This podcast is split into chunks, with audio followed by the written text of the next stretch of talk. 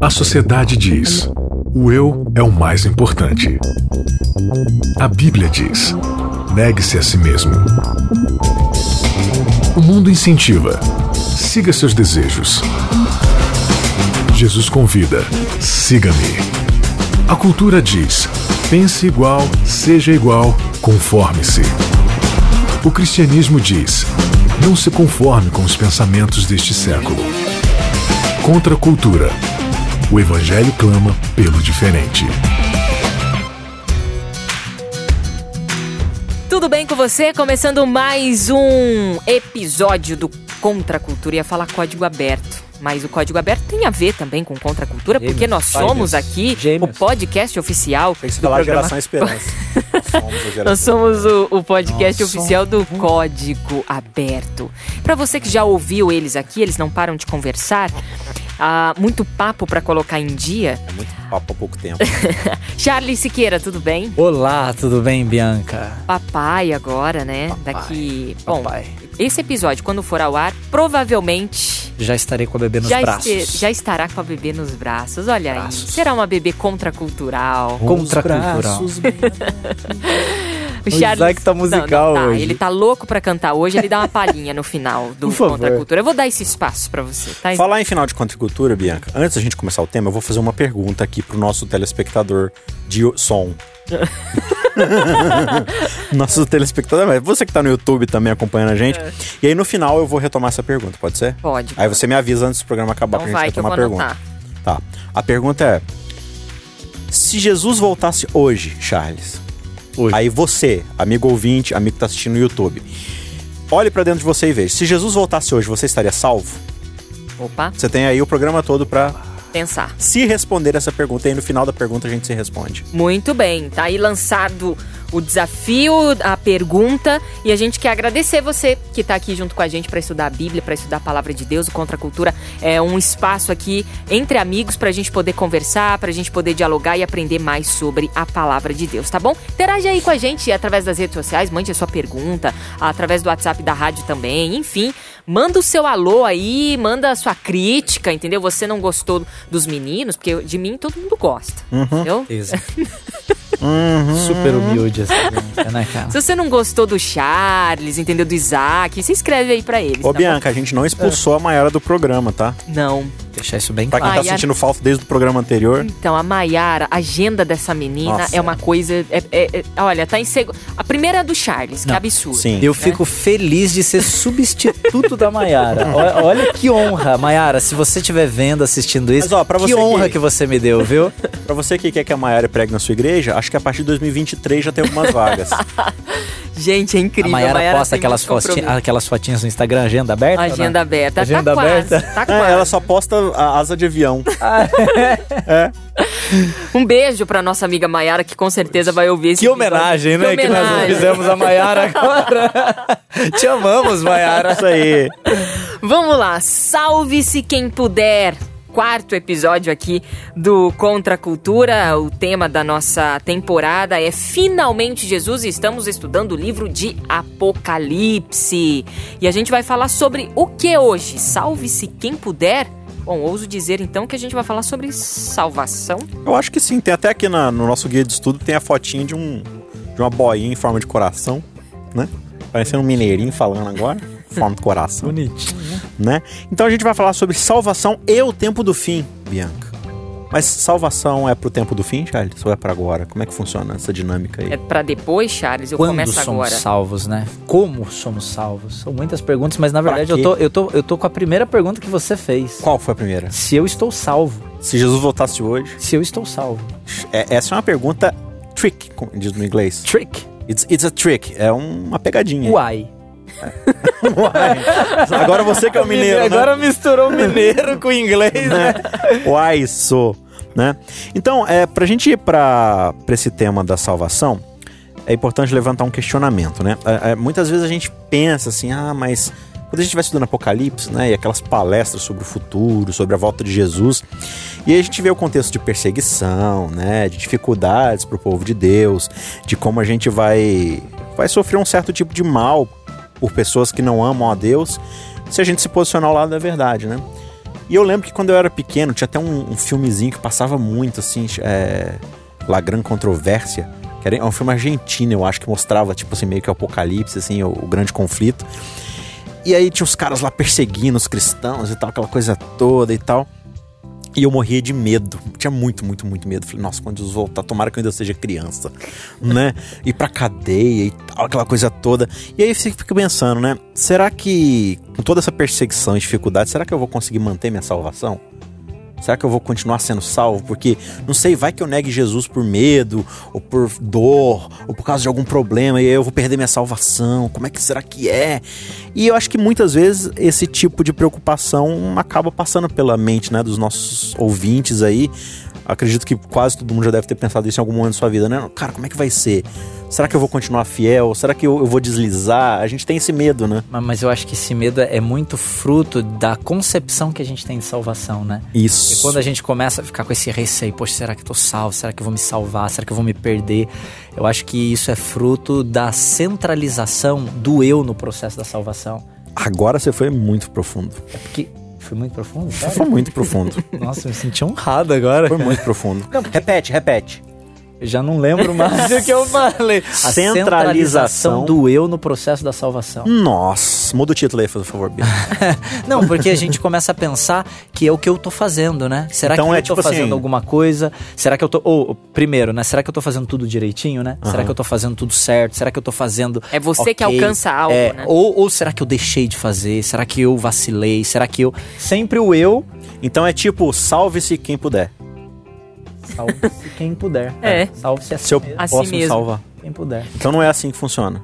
Agora, você falando do eu aí, Charles, hoje de manhã eu li uma frase é, e eu fiz essa conexão, nem sei se está certa, mas fez sentido para mim, eu quero compartilhar. Quem se ocupa não se preocupa.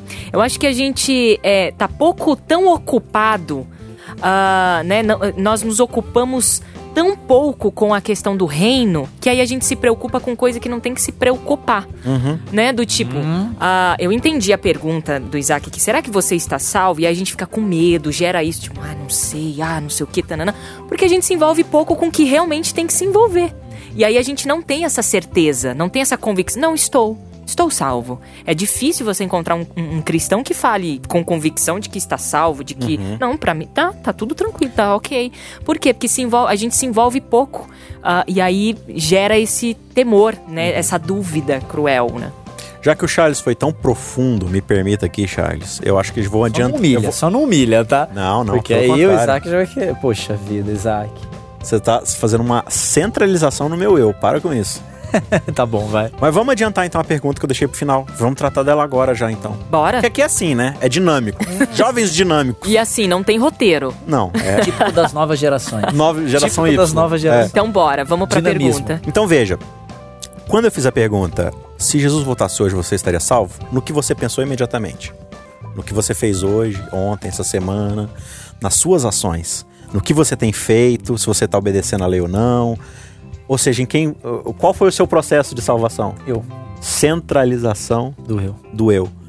Mas se eu te perguntar assim, olha, quem é que nos salva? O que, que você vai responder? Jesus. Jesus. O que, que é o evangelho? Jesus morreu pelos nossos pecados para que o seu sangue nos salvasse. Todo o processo de salvação provém do que Cristo faz.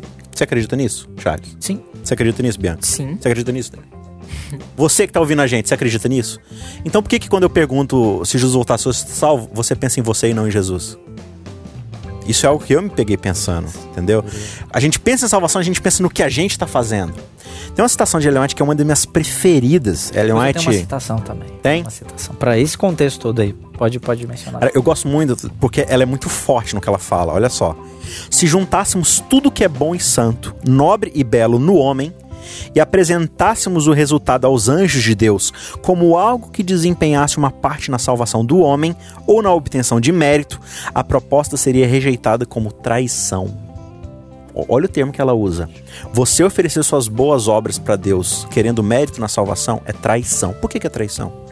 Os anjos olham e falam, né, falam assim: Cara, depois que tudo que Cristo fez, ele quer fazer algo ele quer, tipo assim, pegar o sangue de Cristo, o sofrimento de Jesus, tudo que ele fez e e trair o que Cristo fez por eles. Falar assim, não, Jesus, eu não, não precisava, Colocando Jesus. o que eu fiz na frente daquilo que ele faz, né? Você entendeu? E roubar as glórias, né? Não por obras para que ninguém se vanglorie. Isso é querer se vangloriar. Então, eu acredito que, como o Charles falou, o fruto desse processo de medo que a gente tem é porque no fim das contas a gente quer tomar o lugar de Jesus. Você ia comentar algo antes de eu falar eu, isso? Eu lembrei de uma frase, não é dessa altura que você mencionou, é no Facebook mesmo que eu li, mas aí... Facebook escreveu? É, é, tá lá, tá Book, lá. vírgula, tá face. Lá, tá lá. E foi alguém escreveu lá, eu compartilhei, o camarada escreveu uma reflexão sobre o episódio do Jardim do Éden, né, da queda da desobediência. Ele escreveu assim: primeira pergunta, ou a pergunta redentora que Deus fez para Adão no jardim do Éden não foi o que você fez, mas foi onde você está. Olha. Então, assim, o questionamento de Deus para a salvação de Adão não foi o que você fez, nem para menos nem e nem para mais. mais, mas foi qual é a condição que você se encontra, onde você está. Porque é a partir desse reconhecimento da condição na qual nós nos encontramos que começa a ver um reconhecimento da necessidade da salvação que não provém de mim, que vem de algo que é exterior a mim, que está fora de mim. Então, é a descentralização do eu. Uhum. Então, quando Adão ele se reconhece como vazio, né? Porque a nudez era símbolo de, de vazio, né? De vacuidade. É naquele momento que ele fala: Eu não consigo mais. Já era. Para mim, eu tô perdido. E é nesse exato momento que ele reconhece a total dependência de algo exterior a ele. Uhum. Então é aí que começa o processo de salvação. E o cristianismo, e o guia de estudo ele vai falar isso logo no começo, né? Que a grande distinção, a grande diferença do cristianismo para as demais religiões é que a proposta de salvação ela é exatamente o inverso. Nas religiões é, corriqueiras, pagãs, é, é, é o ser humano está no centro, né? O que o ser humano faz, Sim, é aquilo a iluminação, que ele, exatamente, exaltação. a iluminação, o que ele busca, o que ele promove, é o desenvolvimento do ser humano e tudo mais. E, e no caso do cristianismo é a lógica inversa. Hum. Não está no ser humano, está fora do ser humano e é algo que alguém fez por ele, né? E é por esse alguém e é aceitar o que esse alguém fez por nós e confiar nisso que nos garante salvação. É só. É, o guia de estudo traz aqui no começo, né, as primeiras, as primeiras discussões aqui fala sobre isso, o amor do pai, que ele, né, se deu por nós e tudo isso, e, e juntando essa questão toda que a gente está falando aqui uh, de salvação, amor de Cristo, tudo que envolve essa questão de salvação. Mas a gente está falando de salvação e o tempo do fim, Uhum. O que que Apocalipse fala ou nos revela sobre a salvação? O que que a gente pode trazer aqui para nossa conversa de hoje? Vamos fazer uma revisão histórica rápida aqui então, hum. sistemática. Sistemática. Sistemática. Metódica. Como Charles bem lembrou, salvação começa lá no Éden pós-Éden, né? Digamos assim. Em vez de Deus virar para Adão e falar assim: Adão, você tem 900 e alguns anos para redimir o que você fez. Não, ele fala assim: ó, um dia virá um descendente uma semente perfeita que vai matar a serpente e a serpente vai matar ele. Vai ser uma destruição mútua ali. Né? Então, é, você percebe na história do Antigo Testamento vários, várias coisas estranhas acontecendo. Deus agindo de um jeito meio esquisito. Deus vai lá e manda matar uma nação, ele destrói uma outra cidade, ele faz isso, faz aquilo tal.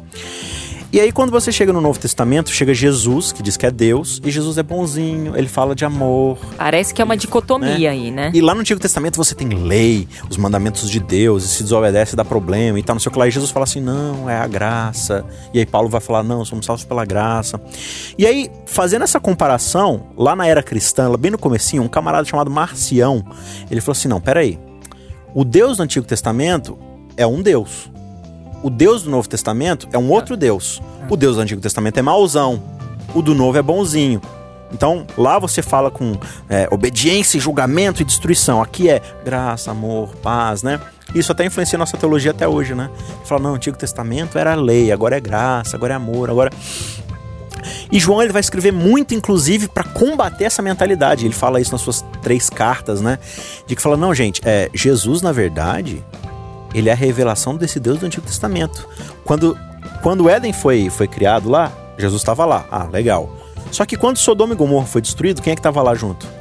Jesus. Ele estava lá destruindo Sodoma e Gomorra também por causa dos pecados.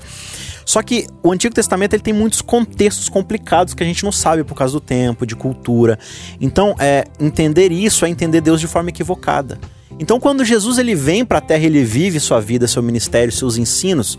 João coloca lá no capítulo 14, verso 9 o seguinte: né? Felipe pergunta, Senhor, mostra-nos o Pai, a gente quer conhecer Deus, porque o Deus que a gente conhece é um Deus meio esquisito, né, tal. É, como é que a gente faz para conhecer Deus? E aí Jesus fala assim: "Mas eu tô com vocês há tanto tempo, vocês ainda não me conhecem? Quem me conhece a mim conhece quem? Conhece o Pai.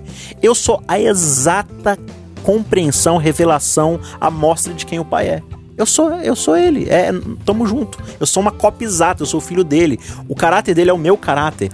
Então, para vocês entenderem o amor de Deus, é só vocês olharem porque eu tô ensinando, porque eu tô vivendo, porque eu vou fazer daqui a pouco na sexta-feira santa, né? Eu, eu, vou morrer por vocês, tudo isso é Deus, é o Pai.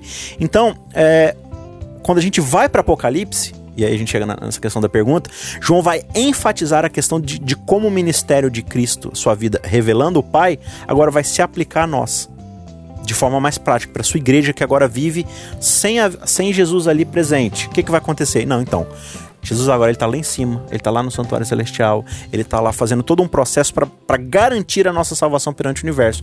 Que a cruz já fez isso e agora ele está aplicando os méritos da cruz na vida de cada um. E ele vai mostrar isso o tempo todo no Apocalipse: o cordeiro sacrificado, que agora está redimindo a terra e vai voltar em breve. E todo o mal que ele fez, igual lá no Antigo Testamento, de Babilônia, ele vai punir, só que dessa vez de forma mais incisiva, mostrando é, os efeitos do mal para o universo inteiro ver o que está acontecendo.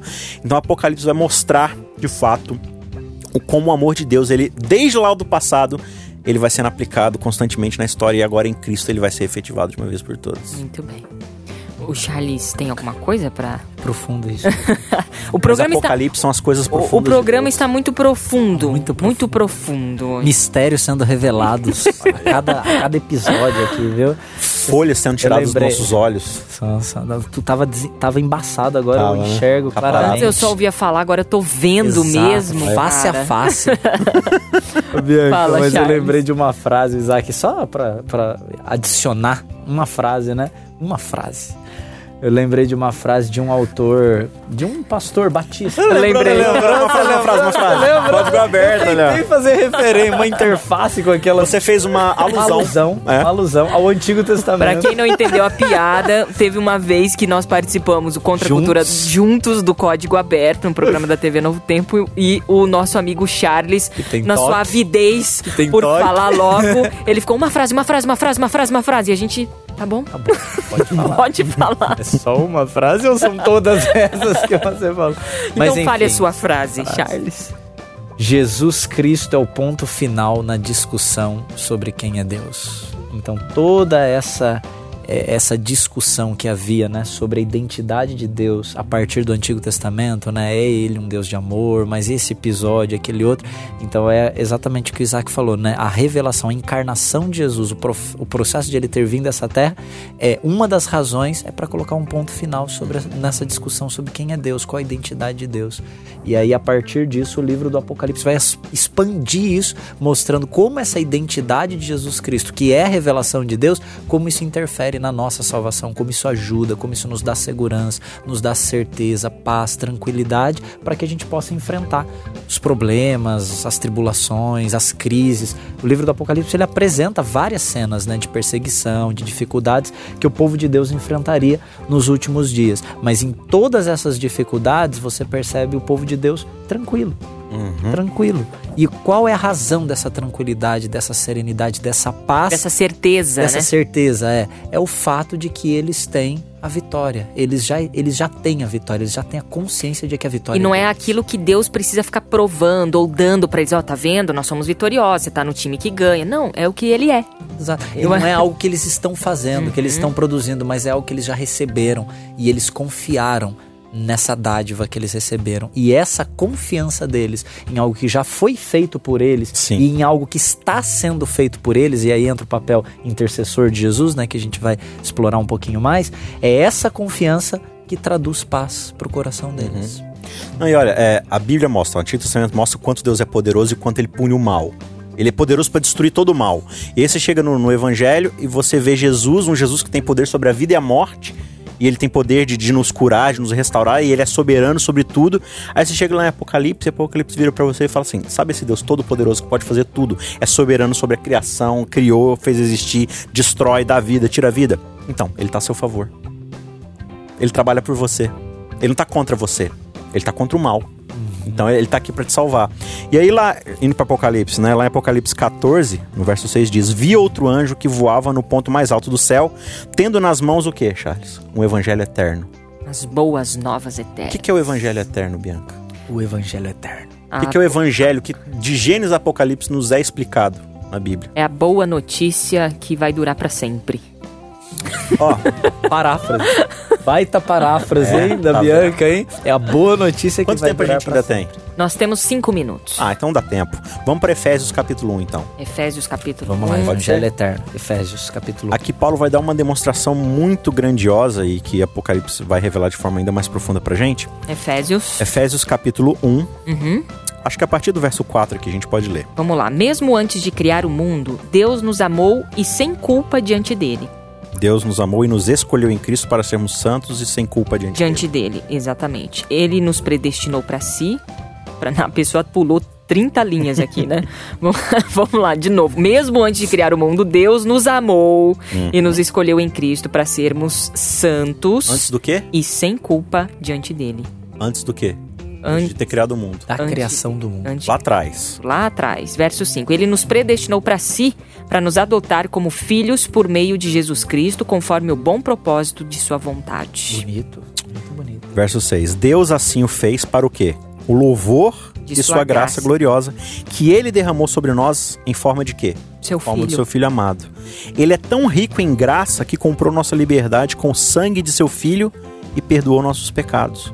Generosamente derramou sua graça sobre nós e com ela toda sabedoria e todo entendimento, ou seja, não só aquilo que nós precisávamos para ser redimidos, mas aquilo que é suficiente para nos transformar e nos fazer viver de forma melhor, né? Agora Deus nos revelou sua vontade secreta a respeito de Cristo. Qual que é essa vontade? Secreta, o cumprimento do seu bom propósito. E qual era o plano? O plano era este: no devido tempo ele reunirá sob a autoridade de Cristo tudo que existe no céu e na terra. E além disso, em Cristo, nós nos tornamos o quê? Herdeiros. Herdeiros de Deus, pois ele nos predestinou conforme o seu plano e faz que tudo ocorra para sua boa vontade. O propósito de Deus era qual? De que nós, os primeiros a confiar em Cristo, louvássemos a Deus e lhe dessemos glória. Agora vocês também ouviram a verdade, o evangelho da salvação. E quando creram em Cristo, ele colocou sobre vocês o selo do Espírito Santo que havia prometido. E o Espírito Santo, Charles, é a garantia da nossa herança e da nossa salvação, até o dia em que Deus nos resgatará completamente como sua propriedade para o louvor de sua glória. Benção. Olha que descrição perfeita. Então ele está falando assim: olha, o Deus que planejou desde o começo que apesar do pecado ele ia dar um jeito de nos salvar, fez isso com o sangue do seu filho. Entregou seu filho como remissão dos nossos pecados. Qual que é a má notícia? Qual que é a grande má notícia da, da história do universo? A gente pecou, a gente fez besteira, a gente entregou a terra para Satanás. Nossas vidas estão destruídas por causa disso. Qual que é a boa notícia? Deus não coloca isso como culpa nossa, mas ele coloca essa culpa em cima do seu filho e dá ao seu filho como remissão da nossa culpa. Então ele considera Cristo responsável pelo que nós fizemos, para que nós pudéssemos receber aquilo que é privilégio dele receber, que é a glorificação, Cara, é a santificação, forte, a sua presença. E não só isso, e aí ele coloca aqui as três pessoas envolvidas nesse processo de salvação. Ele dá o seu espírito para a gente ter a certeza de que estamos salvos. Que a gente é, ter a certeza de que nós temos a herança. Então ele nos cela, ele coloca uma etiqueta na gente, ó. Isso aqui é meu. Marca um X nas nossas Esse costas. Aqui é meu e o Espírito Santo é prova de que ele é meu, porque o Espírito Santo o conduz e ele vai aonde o Espírito coloca. Então, meu amigo, se você ainda é tem isso. alguma dúvida de que a salvação está disponível para você, tenha um relacionamento mais profundo com o Espírito, procure saber mais sobre Jesus. E quanto mais você conhece a Jesus, mais você vai perceber o quanto é fácil ser salvo. Então a gente pode resumir aqui o Evangelho eterno sendo o próprio Cristo? É isso, Charles? A história do que Cristo faz por nós, do que fez, do que Seria faz. esse o testemunho de Jesus em Apocalipse? Possível. Possível que sim, né? Possível. Tá aberto aí pro questionamento, pro estudo. Tá aí pro colega que tá assistindo. Você pode mandar as suas opiniões Exatamente. também. Exatamente. Fala, Charles, você ia Olha que texto complementar. Lindo, já que a gente está falando dessa certeza, né, dessa consciência da salvação em Cristo, no contexto do tempo do fim, uhum. me faz lembrar de um texto de uma senhorinha escritora que dizia assim: a brevidade do tempo é frequentemente usada como incentivo para buscar a justiça e fazer de Cristo nosso amigo. Mas esse não deve ser o grande motivo para nós, porque cheira egoísmo. Ai. É necessário que os terrores do dia de Deus sejam mantidos diante de nós, a fim de sermos compelidos à ação correta pelo medo? Ou seja, a gente precisa ficar com medo para obedecer a Deus? É isso. E aí ela cela o parágrafo dizendo: não deveria ser, ser assim. Jesus é atrativo. Uau. Jesus é atrativo. Final de mais um episódio. Não tem como a gente terminar de outra forma. Acho que fechou assim. É, veio como uma luva, é isso mesmo. Minha irmã é de arrupiar. arrupiar. É de arrupiar.